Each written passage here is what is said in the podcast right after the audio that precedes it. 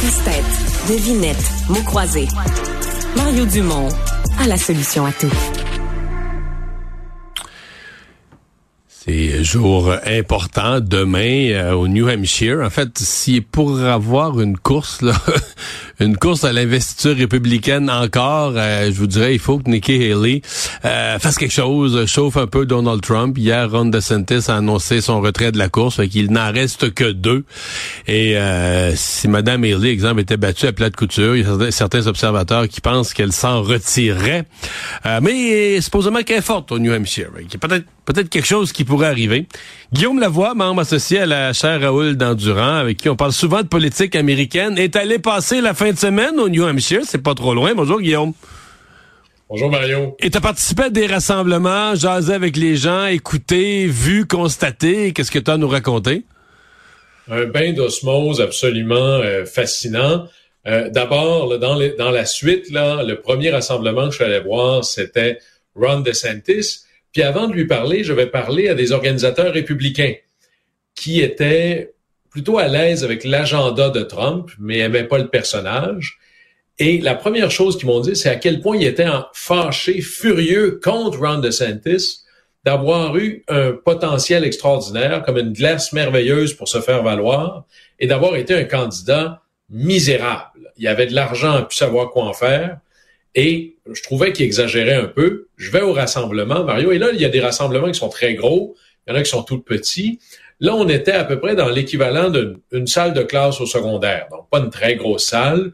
Puis là, les équipes s'arrangent toujours pour avoir une salle un peu plus petite que les gens qui pourraient avoir. Pour que ça soit bien plein, pacté. oui, les recettes changent pas. Alors, il y avait peut-être au pif, là, euh, à part de moi, euh, une soixantaine de personnes. Et à la fin, j'étais sidéré. Ça a duré une heure et quelques. Ron DeSantis m'a pas regardé une seule fois. Là, je le prends pas personnel, là. C'est pas moi, là. J'avais un ami qui était dans la salle aussi. Je lui fais le commentaire. Il me dit, c'est la même chose pour moi. Il parle en regardant dans le vide. Il connecte pas, là. Déjà, la blague, il y a le charisme d'une poignée de porte. C'était sidérant. Et déjà là, c'était un mort qui marche, là, parce que c'est pris Mais là, il a abandonné combien? Ça, c'était samedi? C'était samedi, alors 24 heures après. Il, a abandonné, ouais. Ouais. Pourquoi il a abandonné dans ton esprit? Parce que ses sondages au New Hampshire, c'était trop mauvais, il aimait mieux pas même pas s'humilier? En fait, oui, parce que la campagne de DeSantis, elle est morte en Iowa. Puis il faut évaluer toujours pourquoi est-ce qu'il est arrivé deuxième, Mme Haley est arrivée ben troisième, pourquoi c'est DeSantis qui était en fin de vie? Politique, ben c'est parce que lui avait tout investi en Iowa. C'est comme à la bourse tu mets tout ton argent dans les actions d'une compagnie X, puis à plante, ben là, t'es foutu, là. Alors, M. DeSantis, il y avait, ça marchait pas, ça allait nulle part, euh, erreurs, il connectait pas vraiment, les gens étaient même furieux, euh, il était pas là. Alors, euh, moi, je mon pari était qu'il voudra pas être humilié clairement, parce qu'il était à 6% dans les sondages. Comment on fait pour sortir? Mais si tu te retires avant le vote, on n'annoncera pas combien de votes tu as eu ou pas assez eu. Alors, il s'est sorti en disant qu'il appuie Trump. Puis là, depuis ce matin, là, il tweet sans arrêt parce que l'atterrissage en Floride va être difficile. Euh, la gang de Trump vont, euh, bon, ils disent en public que c'est merveilleux, c'est le temps de se réconcilier, mais euh, tu t'es pris contre le chef de Trump, alors tu vas, tu vas payer un prix. Alors, il est plus là. Il reste Madame Haley. Et, le départ de DeSantis, c'est une tragédie pour Mme Haley. Mme Haley, si elle pouvait peut-être gagner, parce que la course est essentiellement terminée, ben, il fallait que tous ceux qu'on appellerait les populistes, les Trumpistes, les MAGA, ben, il fallait qu'ils se divisent en trois ou quatre candidats différents. Il y avait Vivek Ramaswamy en Iowa, il est parti, ses appuis sont allés vers Trump. Les quelques appuis de DeSantis, ça retourne chez Trump.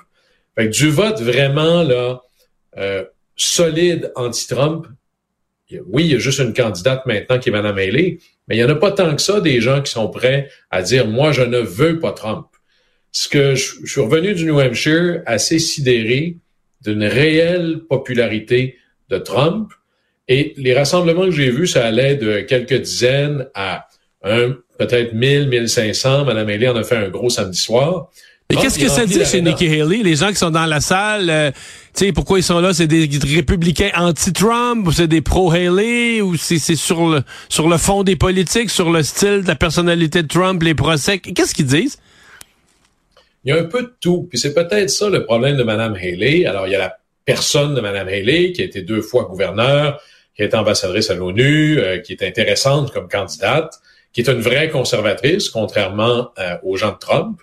Et ben c'est pas Trump. Il y, a, des gens qui disent un peu, mais là c'est assez le drama.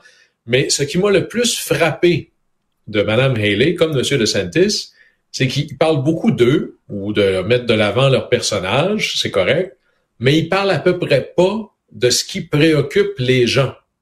Les gens là, oui, il y a les procès de Trump, euh, il y a euh, la personnalité de Trump, il y a Biden qui est peut-être vieux, puis on se dit ça peut pas être lui, mais fondamentalement, c'est l'inflation, le coût de l'économie. Puis là-dessus, les autres candidats n'étaient pas vraiment là-dessus. Là. Ils essayaient de se distinguer de Trump, mais Trump prend tellement d'espace dans, dans l'écosystème qu'il finit par coincer tout le monde. Et le rassemblement de Trump, ben là, je suppose que c'est comme euh, c'est comme aller aller dans un rassemblement d'un preacher. Là. Oui, c'est comme aller à la messe. Euh, c'est moi j'ai été vraiment là euh, sidéré. Je m'attendais pas à ça. J'avais vu son speech puis son sa, présentation à la télé euh, des centaines de fois, mais c'était pas tant ce qu'il disait, c'était la réaction des gens. Alors Mario, c'était tard le soir, il, remplit l'aréna. Il avait fait un gros rassemblement la veille. Il en faisait un très gros le lendemain. Ben, quand même, ce soir-là, à Manchester, il y a l'espèce d'aréna locale assez gros, plusieurs milliers de sièges il faisait là, c'était polaire le, le, climat, ça n'avait aucun bon sens. La file faisait plus d'un kilomètre, puis il y avait un monde encore qui arrivait derrière moi là, quatre de large. On fait la file pendant au moins une heure, puis il y a de la sécurité, etc. Les gens vont là, ils n'ont pas froid. Ils s'en vont avec une motivation assez là euh, euh, sans pareil dans les autres rassemblements politiques. Trump fait un show, il dit des énormités, il peut dire même des choses qui sont radicalement fausses. Ça n'a aucune importance.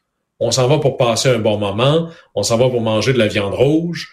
Euh, c'est comme si on allait exprimer ensemble un gros kumbaya de colère.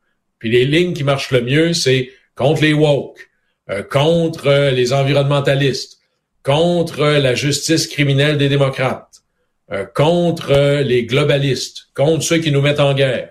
Et ça marche ça marche vraiment fort. Hmm. Alors là-dessus, euh, je suis pas encore sûr que Trump va gagner l'élection, mais j'ai pas l'ombre du début d'un commencement d'un doute. Qui va gagner l'investiture républicaine, ouais, c'est ça. Va gagner l'investiture là. là-dessus, tous les candidats qui sont ni Biden ni Trump ont la même stratégie.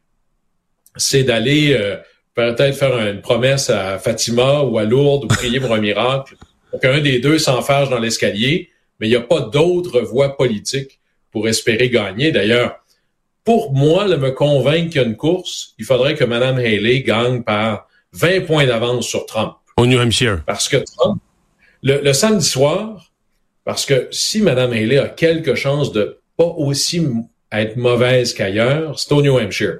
Mais le samedi soir, Trump avait derrière lui tous les politiciens les plus importants de la Caroline du Sud qui l'appuient, lui, alors qu'elle est l'ancienne gouverneure, c'est son État, c'est l'ancienne gouverneure de la Caroline du Sud.